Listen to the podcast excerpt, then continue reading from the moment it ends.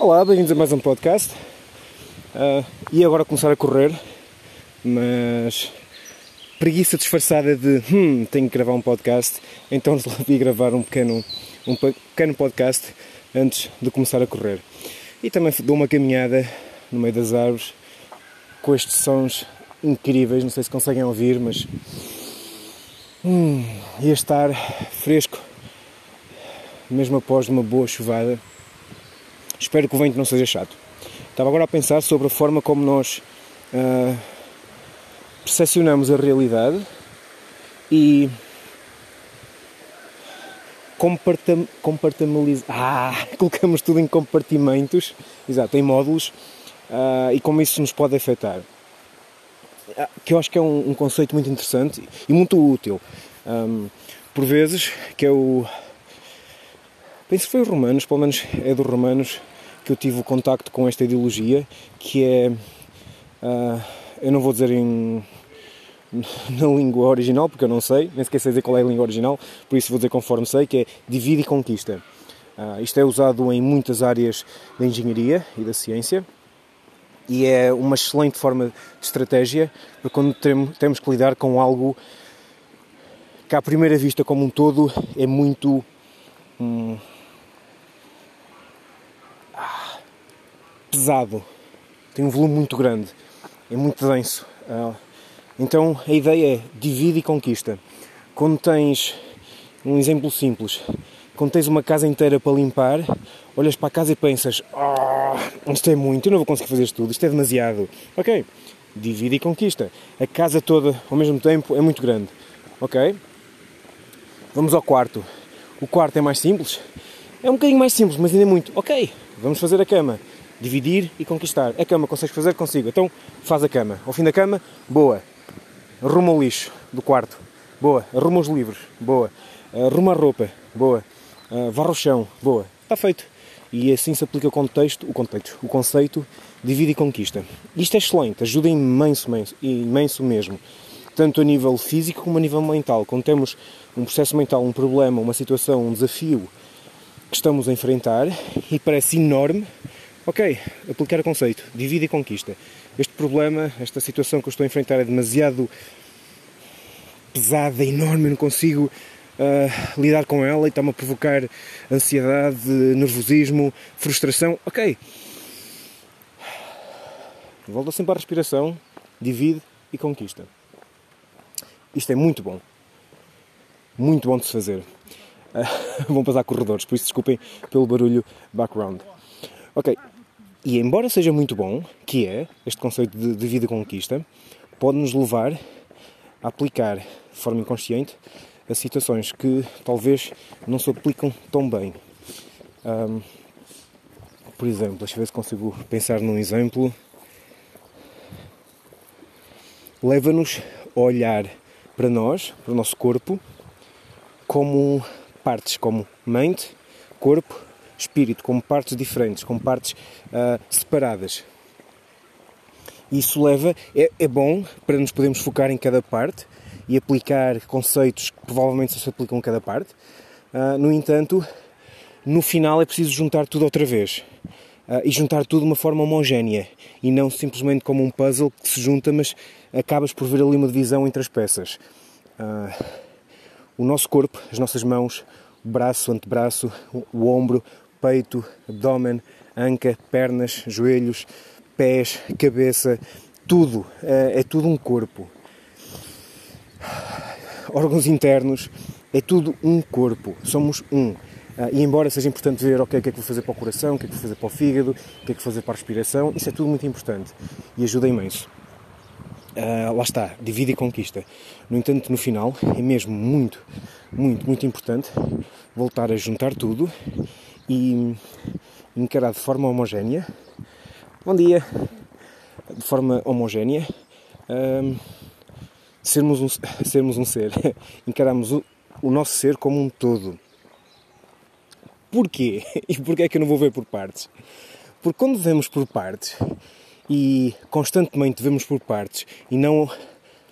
Hum, ao contrário, quando dividimos em partes para poder resolver algum problema, alguma situação de forma mais uh, incisiva, Depois, se continuamos a ver por partes, ao fim de resolver o problema, hum, criamos uma, uma separação. Hum, uma separação entre as partes, entre o corpo, entre a mente, entre o coração, entre o fígado, entre o espírito, como se fossem partes diferentes. Hum, e que leva a abordagens e comportamentos divergentes. Uh, encaramos a vida apenas, ok, eu apenas estou a sentir com o meu corpo. Uh, tenho as percepções que acaba por ser um bocado neste aspecto. Talvez o exemplo não seja melhor, mas vou continuar para ver onde é que vai dar. Uh, sinto a realidade com o meu corpo, com os sentidos, com o tacto, com o olfacto, com a audição, com a visão. E esta é a minha percepção. No entanto, a minha mente vai processar isto segundo o mapa que eu tenho da realidade, segundo a minha narrativa, e vai-me dar outra percepção. Hum, neste momento estou a sentir o cheiro de terra molhada, que para mim é agradável, é prazível. Ou seja, é através do meu mapa mental, da minha narrativa, este cheiro é agradável. Se não fosse através uh, desta narrativa, este cheiro podia não ser agradável, eu podia não, não estar a ter um momento prazeroso. Bastava que esta narrativa mudasse e a mesma sensação de prazerosa passava por uma sensação que não fosse tão boa, tão agradável. Estou a divagar. Foca. Tenho divagado imenso. Ok. Hum. Outro exemplo. Talvez seja mais fácil para eu conseguir expressar o que estou a tentar expressar. Por vezes os exemplos são bons para expressar, para explicar melhor aquilo que tentam explicar. Quando estamos com raiva, expressamos a raiva apenas com a cabeça? Ou quando estamos a pensar, uh, pensamos só com a cabeça? Quando uh, queremos sentir, sentimos só com a mão? É isto que eu quero, quero uh, passar. Somos um todo. Eu, quando estou a pensar, não uso apenas a minha cabeça para pensar. Um, uso a minha mente e a ciência já suporta isso. Há, um, há todo um sistema nervoso. Uh, eu não sei se é igual, mas é muito parecido a nível de volume, de quantidade, às células uh, nervosas que temos no cérebro. No entanto, não vou dizer, não vou afirmar a 100% porque não tenho certeza, mas são quantidades semelhantes, uh, células nervosas que estão espalhadas pelo corpo, com a mesma capacidade de processar informação que o nosso cérebro. Uh, ou seja, nós não somos apenas a nossa mente. Uh, aquele chamado. Opa, aquilo que sentes aqui dentro no estômago. Isto é verdade. O, o nosso estômago e tudo que está no nosso estômago, desde o microbioma até células nervosas que lá estão, que interpretam alguns sinais e nos influenciam até alguns comportamentos, uh, fazem parte de nós e ajudam-nos a pensar. Ou seja, nós não pensamos só com a cabeça, e nós pensamos também com o corpo. Se eu mexer, se eu. Ok, se eu estiver sentado o dia todo numa secretária a trabalhar, o meu, a minha linha de pensamento, raciocínio, vai estar num certo tipo de, de estilo. No entanto, se eu, fizer, se eu fizer várias pausas, se eu for correr, se eu for mexer, se eu fizer uns burpees, se eu for dançar, uh, se eu mexer, uh, o meu estilo de pensamento vai ser diferente, muito, muito diferente. Aliás, é curioso que, por vezes, quanto mais energia gastamos, mais energia temos, isso influencia a forma como nós pensamos. Ou seja, não é apenas o nosso cérebro que pensa.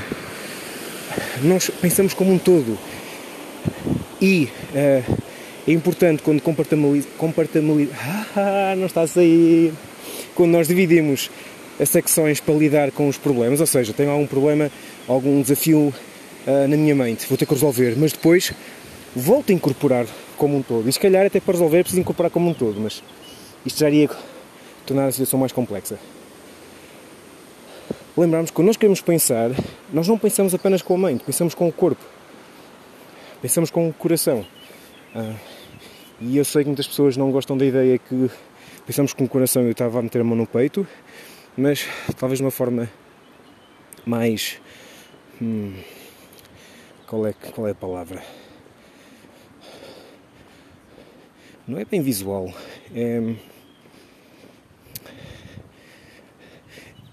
eu não sei bem que não explorei esta parte, mas quando, quando digo pensar com o coração, eu meto a mão em cima do coração uh, órgão. Uh, e há, uh, novamente, há estudos científicos que um, estudam a influência de, do nosso coração nas nossas emoções e se temos emoções mais positivas, temos um certo estilo de pensamento, do que temos emoções mais de baixo nível, não quero dizer negativas, de baixo nível, temos outro estilo de pensamento. E há uma vibração que emana, uma radiação que emana, de acordo com o tipo de emoção que nós temos. Isso afeta-nos profundamente. há um equipamento para medir isso, mas também, novamente, estudos científicos. Como eu sou cientista, puxo muito estudos científicos porque é uma forma comprovada de avaliar situações. Normalmente funciona.